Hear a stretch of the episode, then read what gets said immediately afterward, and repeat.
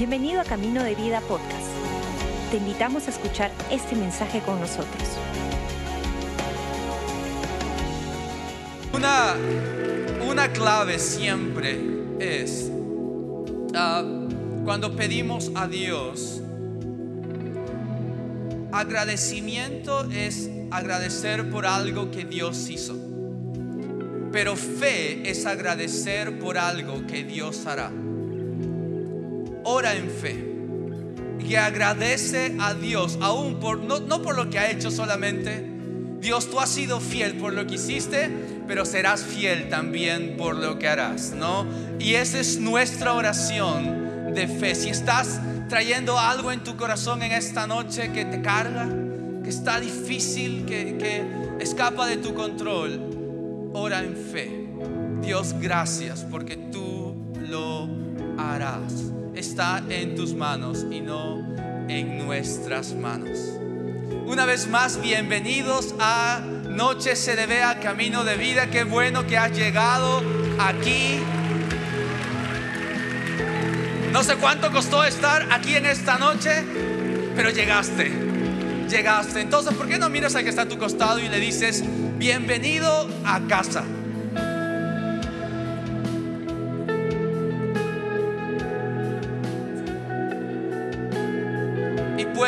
Favor, tomar asiento.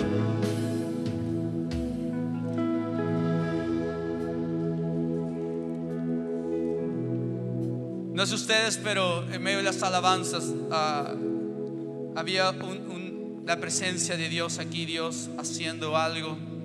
Y como siempre decimos, lo bueno de noche se debe como hoy, es que siempre tenemos más alabanzas al final. Ah, y creo que va a ser un- un tiempo especial también. Ah, una de las cosas también que siempre animamos es de inclinar nuestra, nuestro oído. Como dice la Biblia, la Biblia dice, inclinamos nuestro oído para escuchar lo que Dios quiere decirnos. Ah, la Biblia habla acerca de incliné mi oído y, y- y Dios me habló. Es que a veces este acto que dice como inclinar mi oído es como cuando alguien te habla bajito y tú tienes que acercar tu oído para escuchar lo que te está hablando. Dios siempre está hablando, pero muchas veces Dios está hablando bajito.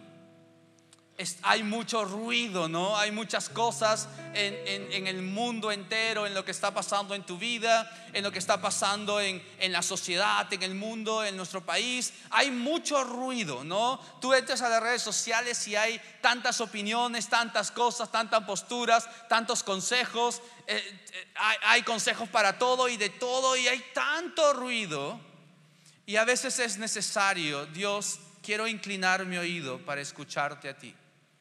Y en esta noche, esa puede ser nuestra postura, de inclinar nuestro oído a lo que Dios quiere hablarnos a cada uno de nosotros. Yo no tengo nada bueno que decir, pero Dios siempre tiene algo bueno que decir. Y es Dios quien habla aquí. Y es Dios quien habla. Sea la persona que esté aquí, no es la persona, es Dios quien habla a través de su palabra. Entonces, ¿cuántos quieren una palabra de Dios en esta noche? Yo sí. Yo quiero una palabra de Dios en esta noche y, ¿y por qué no hacemos una oración también por la enseñanza del día de hoy? Señor, Padre, yo sé que tú tienes una palabra para nuestra vida. Tú conoces nuestra condición, conoces nuestro corazón, conoces Dios lo que nadie más conoce, lo que es oculto para otros. No hay nada oculto para ti, Señor. Y conforme a, a eso que tú sabes, Dios, te pedimos, yo te pido, Señor, por una palabra tuya para nuestro corazón. Que sea esa palabra que trae fruto en nuestra vida, Señor. Que en esta noche no salgamos de aquí como vinimos, sino llevando una palabra de parte tuya, Señor. Habla a cada uno de los que estamos aquí, Señor. Tú tienes la capacidad de hablar personalmente a cada uno. Y te damos gracias, Señor, por la palabra que tú hablarás el día de hoy. Inclinamos nuestro oído para escuchar tu voz, Señor. Te damos gracias y oramos en el nombre de Jesús. Amén y amén. Como saben, todo este mes de abril hemos estado hablando acerca de generosidad. Y hoy día es el último día de abril. ¿Cuántos se dieron cuenta? Mañana ya es mayo, casi medio año, casi medio, ya quinto mes. Si, recién guardaste el arbolito de Navidad en, en marzo, probablemente ya viene mucho más rápido. Pero ah, este, este, este mes, como dije, estamos compartiendo acerca de generosidad. Y quiero compartir algo en esta noche. Y para esto vamos, por favor, al Evangelio de Lucas, el capítulo 10. El Evangelio de Lucas, capítulo 10. Y vamos a leer del verso 30. Lucas 10, verso 30, una historia, ah, probablemente una historia muy conocida por nosotros, pero el verso 30 dice, ah, y, un poco para entrar en contexto, resulta que ah, los expertos de la ley estaban conversando con Jesús tratando de, caer en una trampa, ¿no? Estaban ahí como conversando con Jesús, haciéndole preguntas y, le dicen ¿qué, qué necesito hacer para heredar la vida eterna. Y Jesús le dice, pues escrito está, ama a Dios con todo tu corazón, con todo tu ser, con todas tus fuerzas y con toda tu mente. Y también ama a tu prójimo como a ti mismo. Y ellos dicen entonces, como para seguir haciéndole caer en trampa, le dicen, ¿y quién es mi prójimo? ¿Quién entonces es mi prójimo? Si tengo que amar a mi prójimo como a mí mismo, ¿quién es mi prójimo? Y Jesús, sabiendo por dónde querían ir, él cuenta esta historia. En el verso 30 dice, Jesús respondió, bajaba un hombre de Jerusalén a Jericó y cayó en manos de unos ladrones le quitaron la ropa, lo golpearon y se fueron dejándolo medio muerto. Resulta que viajaba por el mismo camino un sacerdote, quien al verlo se desvió y siguió de largo. Así también llegó en aquel lugar un levita y al verlo se desvió y siguió de largo. Pero un buen samaritano que iba de viaje llegó a donde estaba el hombre y viéndolo, se compadeció de él. Se acercó, le curó las heridas con vino y aceite y las vendó. Luego lo montó sobre su propia cabalgadura, lo llevó a un alojamiento y lo cuidó. Al día siguiente sacó dos monedas de plata y se las dio al dueño del alojamiento Cuídamelo, le dijo, y lo que gaste usted de más, se lo pagaré cuando yo vuelva. Verso 36 dice, ¿cuál de estos tres piensas que demostró ser el prójimo de, del que cayó en manos de los ladrones? El que, el, el que se compadeció de él, contestó el experto de la ley. Anda entonces y haz tú lo mismo concluyó Jesús. Esa es la historia conocida como la historia del buen samaritano. La historia del buen samaritano y, Jesús cuenta la historia de los expertos de la ley, pero para entrar en el contexto de esta historia, lo que Jesús estaba contando era algo que, que hacía abrir los ojos a los expertos de la ley. Habría, y Jesús cuenta, dice, un hombre estaba por el camino y los ladrones lo golpean, le, quitan sus pertenencias, lo golpean, lo dejan medio moribundo. Y número uno pasa un sacerdote.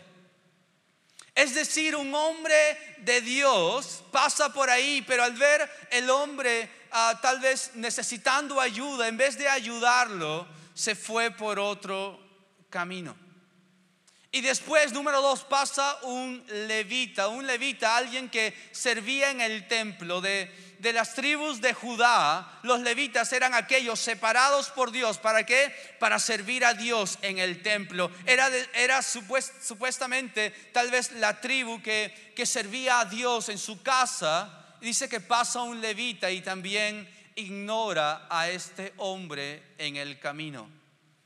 Pero de ahí pasa un samaritano.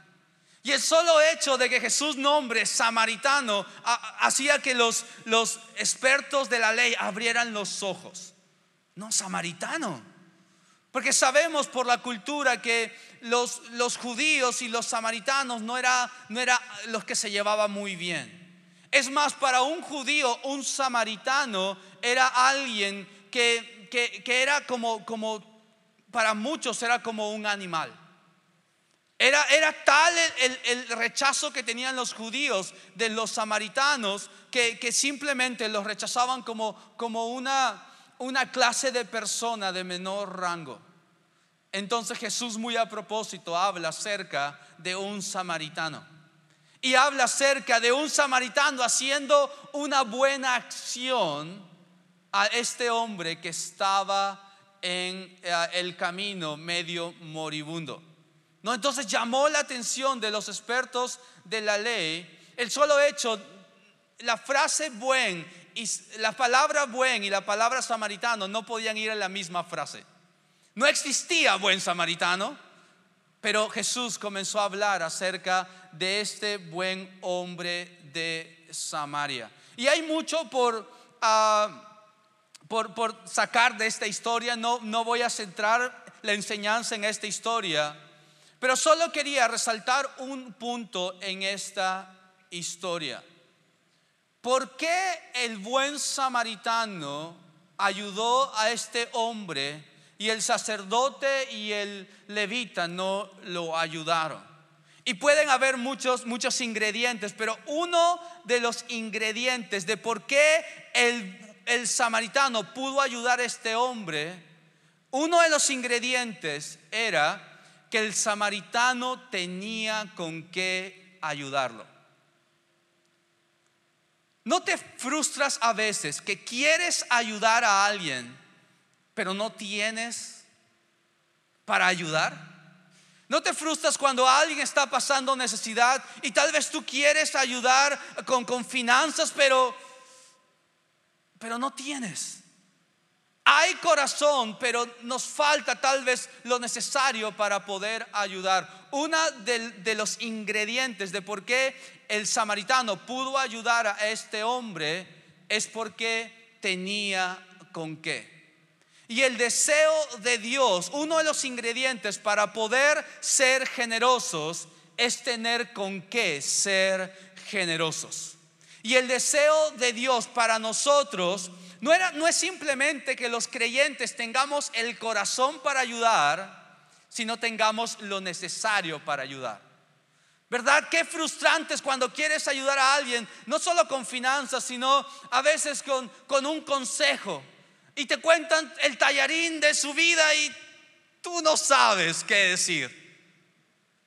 Tú no sabes qué decir, ¿no? O, a veces cuando alguien, por ejemplo, ha tenido un accidente y tú no sabes qué hacer, ¿no? A veces nos frustramos porque los creyentes tenemos corazón por ayudar muchas veces, pero Dios no solo quiere que tengamos el corazón, sino que tengamos lo suficiente para poder ayudar a otros, para poder ayudar a otras personas en lo que ellos están necesitando.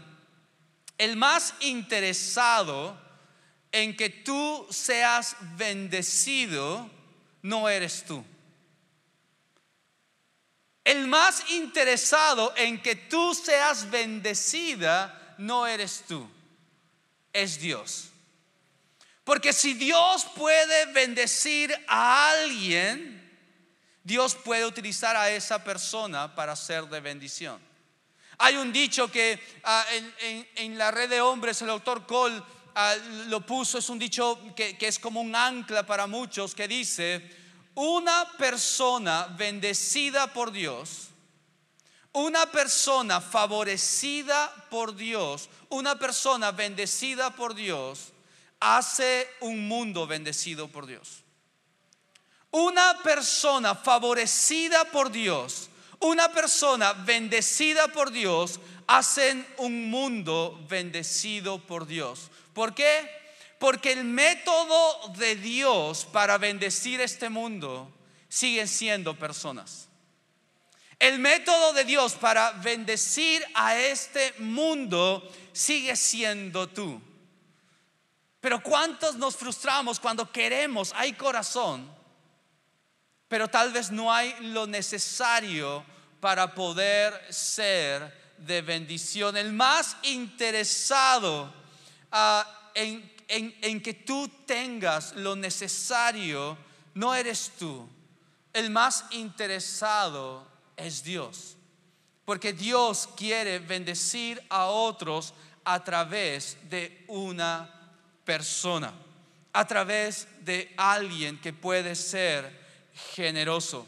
Pero uno de los caminos en los cuales podemos ser de bendición es a través de las finanzas, a través de, ah, de, ah, riqueza. Podemos ser de bendiciones, es uno de los caminos pero no es el, único camino.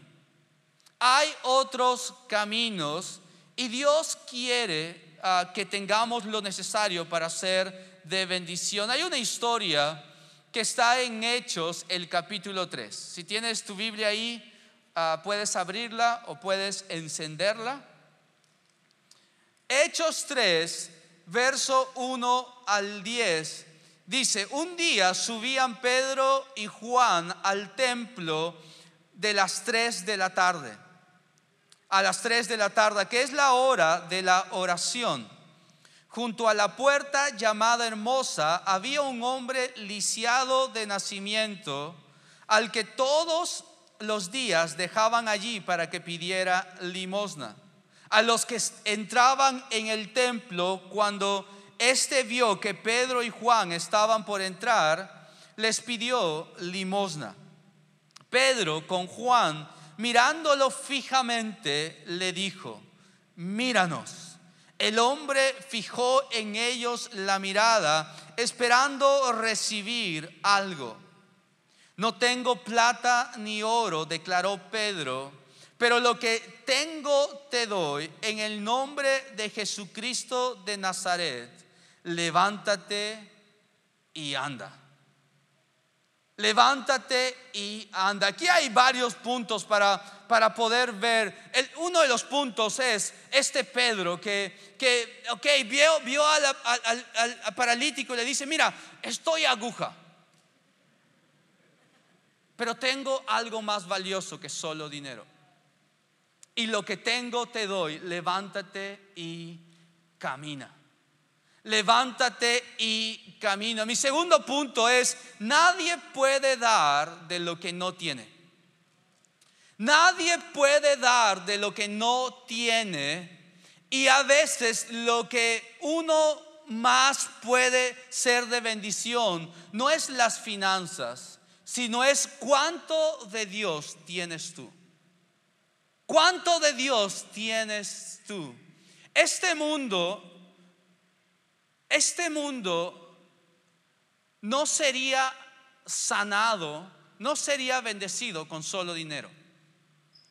El dinero no solucionaría lo que pasa en este mundo. ¿Cuántos saben eso?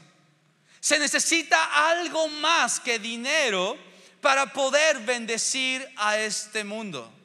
Hay algo más. ¿Y cuántos saben conocemos un Dios que puede hacer lo que muchas veces el dinero no puede hacer. Y una de las muestras es Pedro, ¿no? Como, ok, ah, este Pedro que predicó ah, en, Hechos, en el capítulo 2, predicó y, tres mil personas recibieron a Jesús recibieron a Dios, tuvieron un encuentro ahí. Este Pedro que decía con sus, incluso con su sombra eran sanados. Este Pedro que tuvo el encuentro con el paralítico y le dice, sabes que yo no tengo plata ni oro, pero tengo algo más valioso y lo que tengo te doy, levántate y camina. Este Pedro, ¿cuántos saben? Parece otro Pedro al que vemos en los evangelios.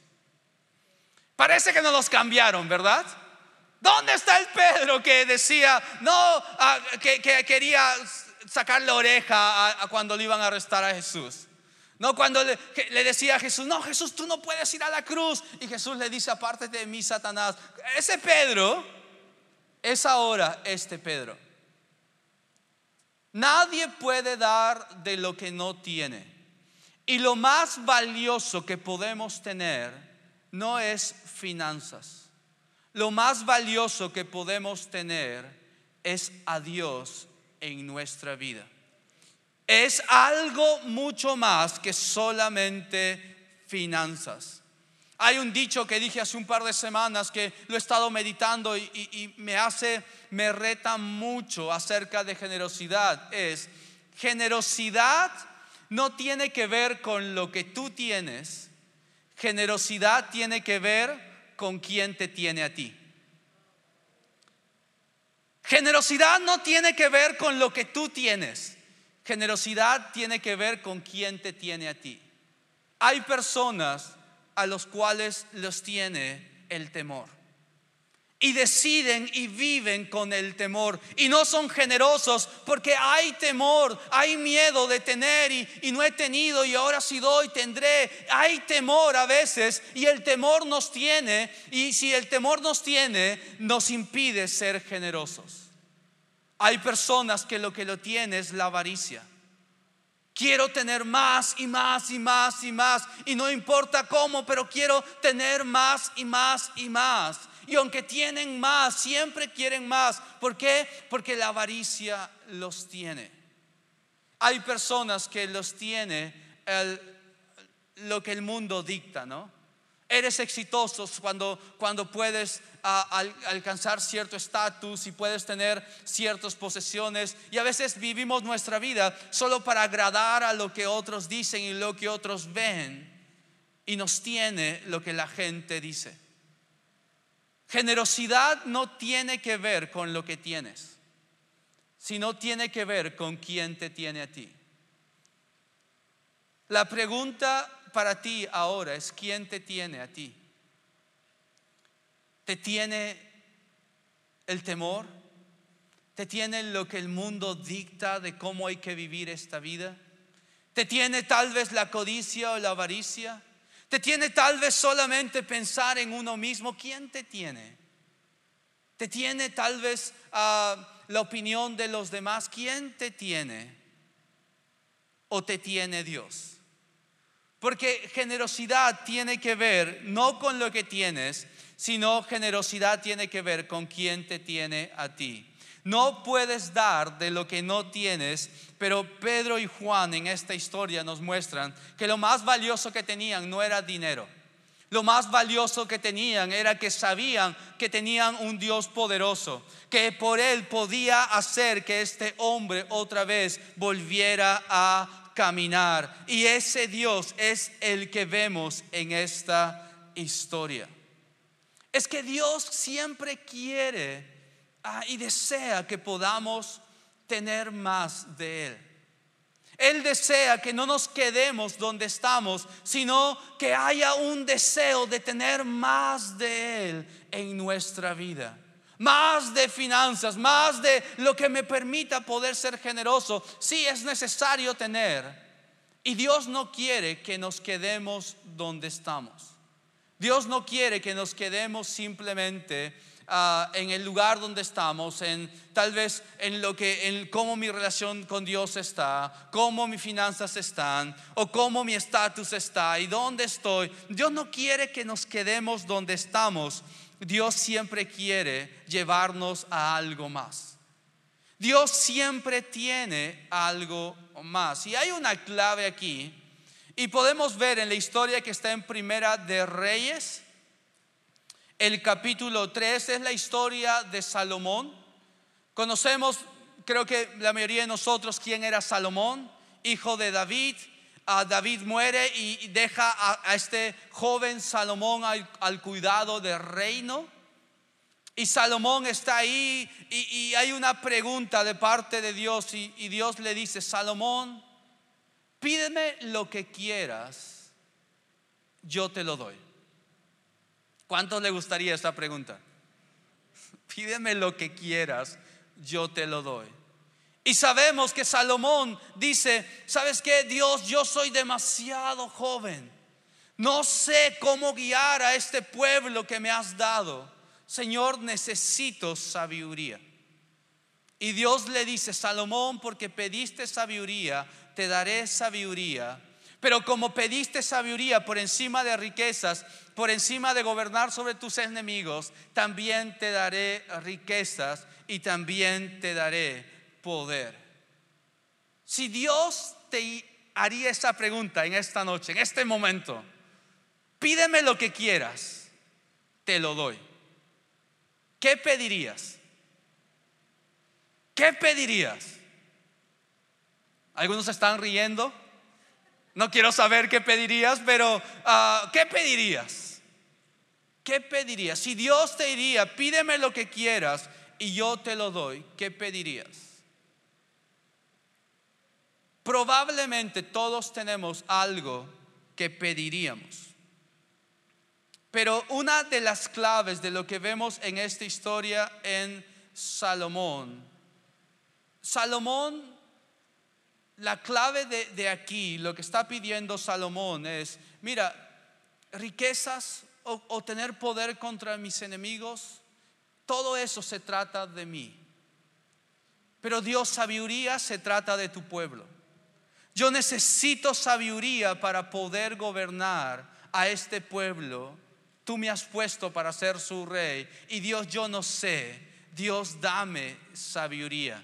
En otras palabras, Salomón no estaba pidiendo algo simplemente. Salomón estaba diciendo, Dios, hazme alguien sabio. Una de las claves es que a veces pedimos mal a Dios. Porque pedimos, Dios, dame dinero. Estoy a las justas, Dios, dame dinero. Y sabes que a veces Dios te provee milagrosamente. Pero ¿cuántos saben? Dios, dame dinero dinero se acaba.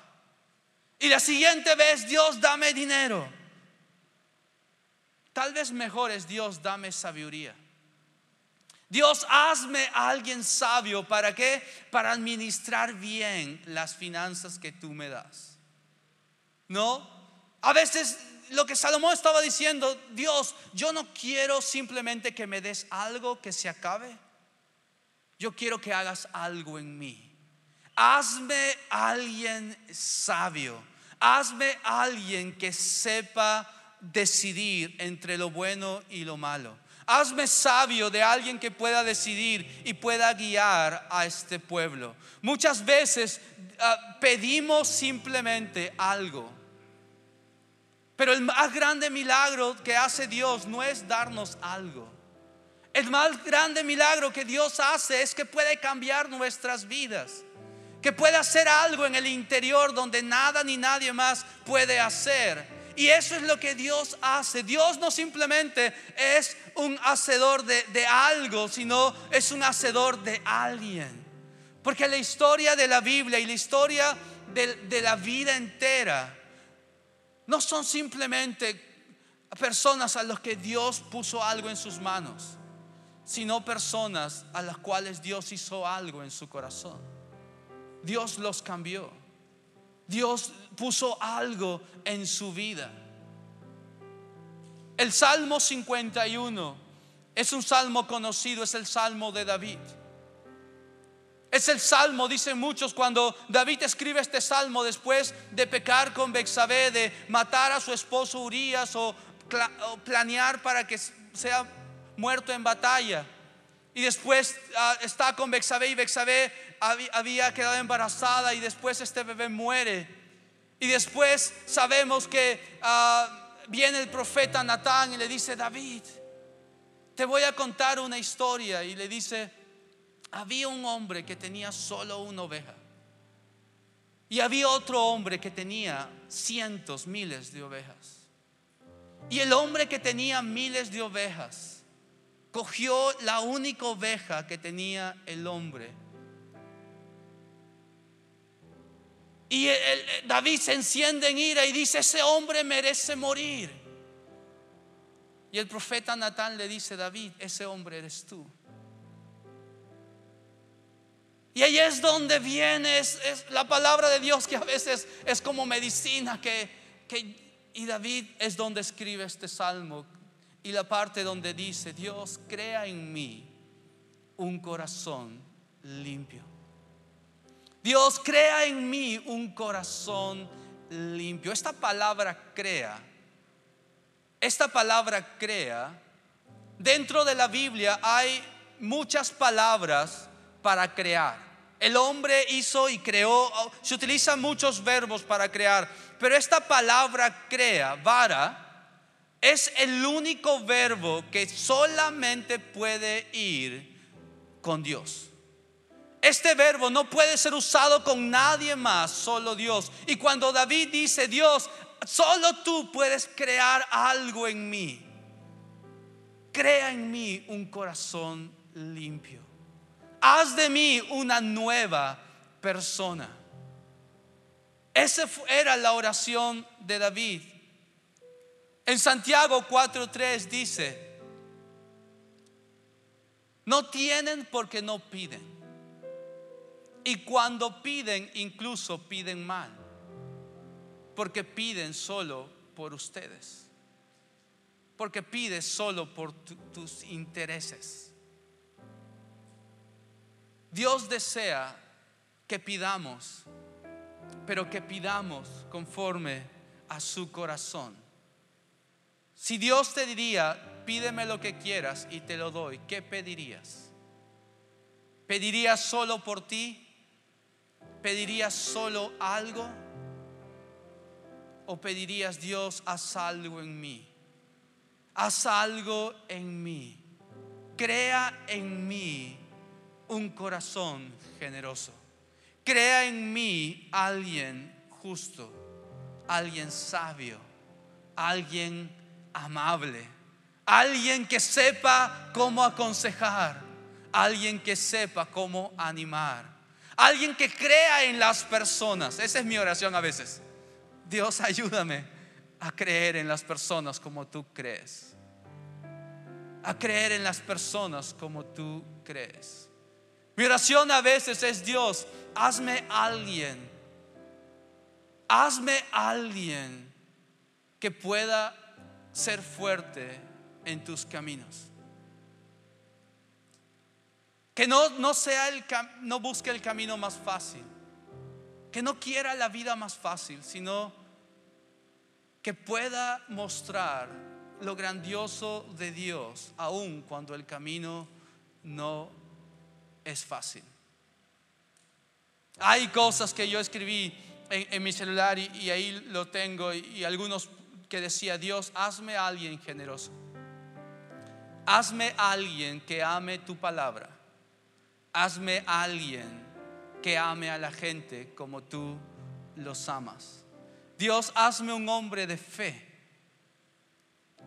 Dios, hazme alguien conforme a tu corazón. Ese era mi hazme, Dios, hazme. No dame, hazme. Porque si Dios encuentra a alguien generoso, adivina quién va a bendecir. Si Dios encuentra a alguien justo, adivina quién va a poner en autoridad. Si Dios encuentra a alguien con su corazón es Dios diciendo, ok, yo puedo usar a esta persona. Termino con esto, con un verso que está en la misma historia de Hechos, donde ah, Pedro y Juan son, son usados para sanar a este hombre paralítico en, en el mismo capítulo 3, el verso 11 y 12, después de sanar al paralítico. Dice, mientras el hombre seguía aferrado a Pedro y a Juan, Es decir, el hombre que había sido sanado estaba aferrado a Pedro y a Juan. Toda la gente que no salía de, su asombro corrió hacia ellos al lugar conocido como pórtico de Salomón. Verso 12 dice, al ver esto, Pedro les dijo, pueblo de Israel, ¿por qué les sorprende lo que ha pasado? ¿Por qué nos miran como si por nuestro propio poder o virtud hubiéramos hecho caminar a este hombre? El Dios de Abraham, de Isaac y Jacob, el Dios de nuestros antepasados, ha glorificado a su siervo Jesús. En otras palabras, Pedro dice, ¿por qué nos miran a nosotros? Como si nosotros hubiéramos hecho algo. El que sanó a este hombre es el Dios de Isaac, es el Dios de Abraham, es el Dios de Jacob. Si Dios hace algo en nosotros, al final de todo, cuando Dios haga algo a través de nosotros, vamos a poder hacer esta declaración. No soy yo, no es mi capacidad, no son mis estudios, no, son, no es mi personalidad, no es que yo soy lo máximo, no, al final de todo es Dios, es Dios y su gracia, es Dios y su favor, es Dios quien puede hacer algo en ti. Probablemente en esta noche, el día de hoy, tú mires tu vida, tu corazón y tal vez veas a alguien que no tiene fe. Tal vez ves a alguien que no tiene las mejores palabras. Alguien tal vez que no es generoso. Alguien que tiene miedo. ¿Cómo miras tu corazón el día de hoy? Si puedes ser honesto y abrir tu corazón, tal vez tú ves a alguien que no es tal vez muy espiritual. No sé como alguien que tal vez no es muy animado a ciertas cosas como, como servir, como dar, como generoso. Y tú dices, es que soy así. Pero el más grande milagro que podemos ver en este mundo no es lo que Dios da, sino es lo que Dios hace en alguien. Y si tú sientes hoy día, pero yo no soy, la buena noticia es que Dios hace de donde no hay. Dios hace algo nuevo. Y si el día de hoy tal vez te conocen o te conoces como la persona más temerosa, el día de mañana podrás ser conocido como una mujer de fe, como un hombre de fe. Tal vez el día de hoy te sientes como yo soy tal vez la persona que no soy tan generoso, soy el más codito, soy el más agarrado, no sé pero el día de mañana puede ser conocido como la persona más generosa. Tal vez el día de hoy, tal vez te, sientes como alguien, tú, tú dices, es que yo, yo no puedo caminar en lo que Dios tiene, yo fallo y tal vez ahora eres conocido así. Pero si Dios hace algo en ti, pero si Dios hace algo en tu corazón, en el futuro podrás ser conocido como alguien donde Dios hizo algo en su vida. Donde Dios hizo algo en tu vida. Si, si esta noche pudieras pedirle algo a Dios, ¿qué le pedirías? ¿Qué le pedirías? ¿Finanzas tal vez? ¿Le pedirías una casa? No sé. ¿Millones de, de dólares? que la U campeone, no sé, cosas que solo Dios puede hacer. Siempre me voy por eso, pero ustedes saben, nadie es perfecto. Si, si Dios te diría, pídeme lo que quieras, te lo doy, ¿qué le pedirías? ¿Qué le pedirías? Señor, en esta noche, te doy gracias por tu palabra. Señor, haz algo en nuestra vida que solamente tú puedes hacer. Yo te pido por cada persona que está aquí, tú los conoces. Conoces Dios, sus vidas y Tal vez lo que no es el día de hoy, o lo que no son, o lo que no ven en su vida. Tal vez algunos están estancados en su fe, están estancados en su, su vida. Sienten que están así por mucho tiempo, pero yo sé Dios que tú siempre tienes algo más por nosotros. Tienes algo más por nuestra vida. Y te pido, Señor, que tú hagas algo en nuestras vidas. Hagas algo en nuestro corazón, Señor. Que tú hagas lo que solamente tú puedes hacer, Dios. Y tal vez el día de hoy hay temor, pero en el futuro, Dios, tú pon fe y crea algo que solamente tú puedes hacer. Tal vez el día de hoy hay dudas, pero en ti, Señor, pon un corazón donde hayan convicciones. Tal vez el día de hoy estamos a medias contigo, pero en el futuro serán como, como aquellos plantados en, las, en la casa de Dios y darán frutos, Señor. Te pido por esto, Dios. Te pido que tú hagas lo que tú has prometido que puedes hacer en nuestra vida, en nuestro corazón. Te damos gracias, Señor, en el nombre de Jesús. Amén y amén. Gracias por acompañarnos. Esperamos que hayas disfrutado el mensaje de hoy. Si deseas más información, síguenos en nuestras redes sociales o visita caminodevida.com.